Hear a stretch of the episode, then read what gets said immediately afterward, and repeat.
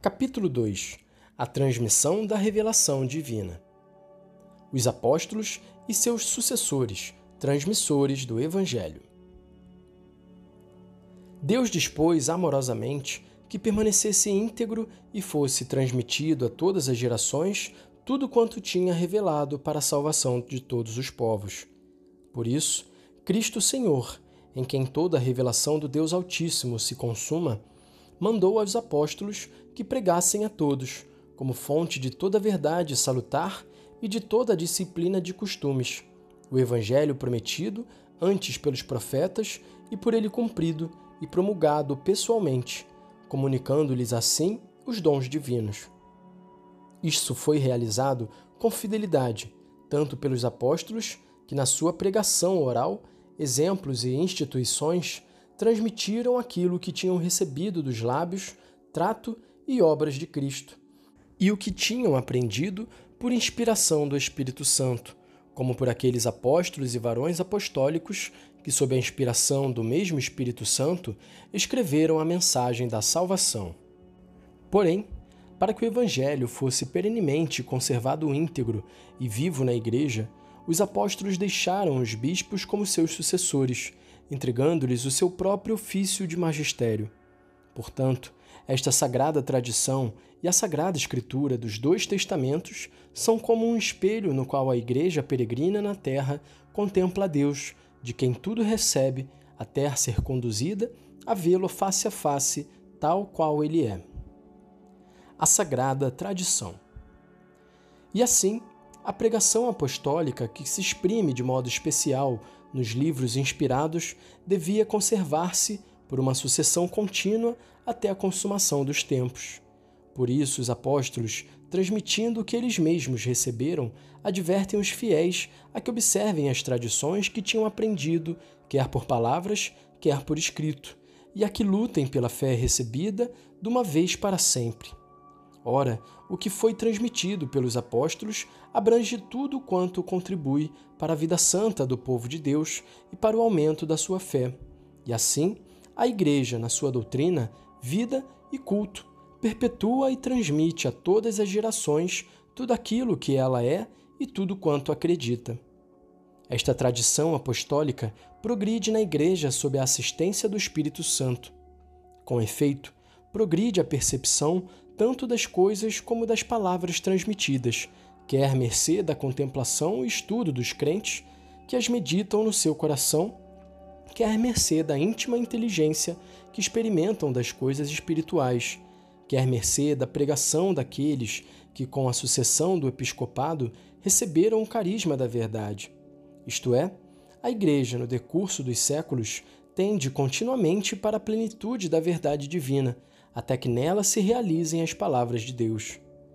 Afirmações dos santos padres testemunham a presença vivificadora desta tradição, cujas riquezas entram na prática e na vida da igreja crente e orante.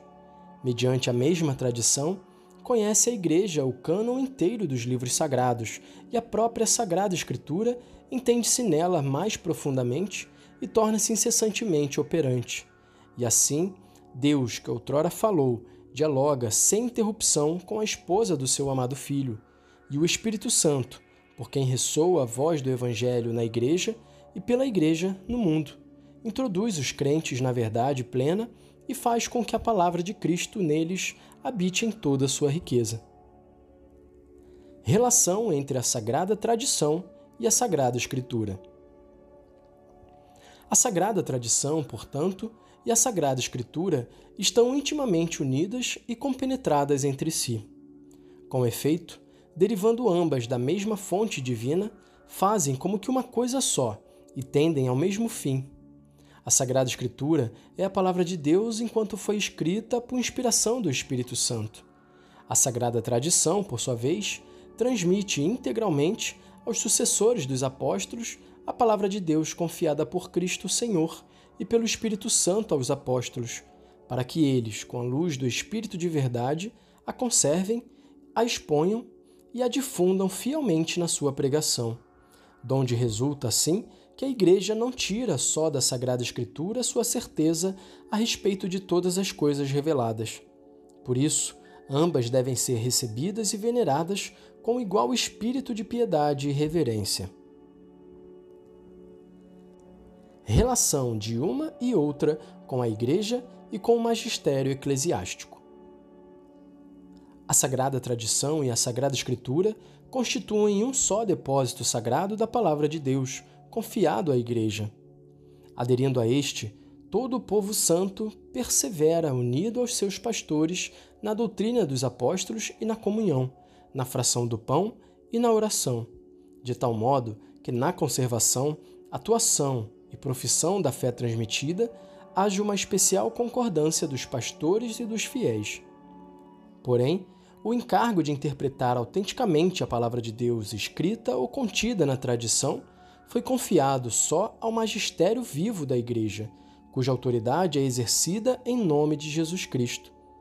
Este magistério não está acima da palavra de Deus, mas sim ao seu serviço, ensinando apenas o que foi transmitido, enquanto, por mandato divino e com a assistência do Espírito Santo, a ouve piamente e guarda religiosamente e expõe fielmente, aurindo deste depósito único da fé tudo quanto propõe a fé como divinamente revelado.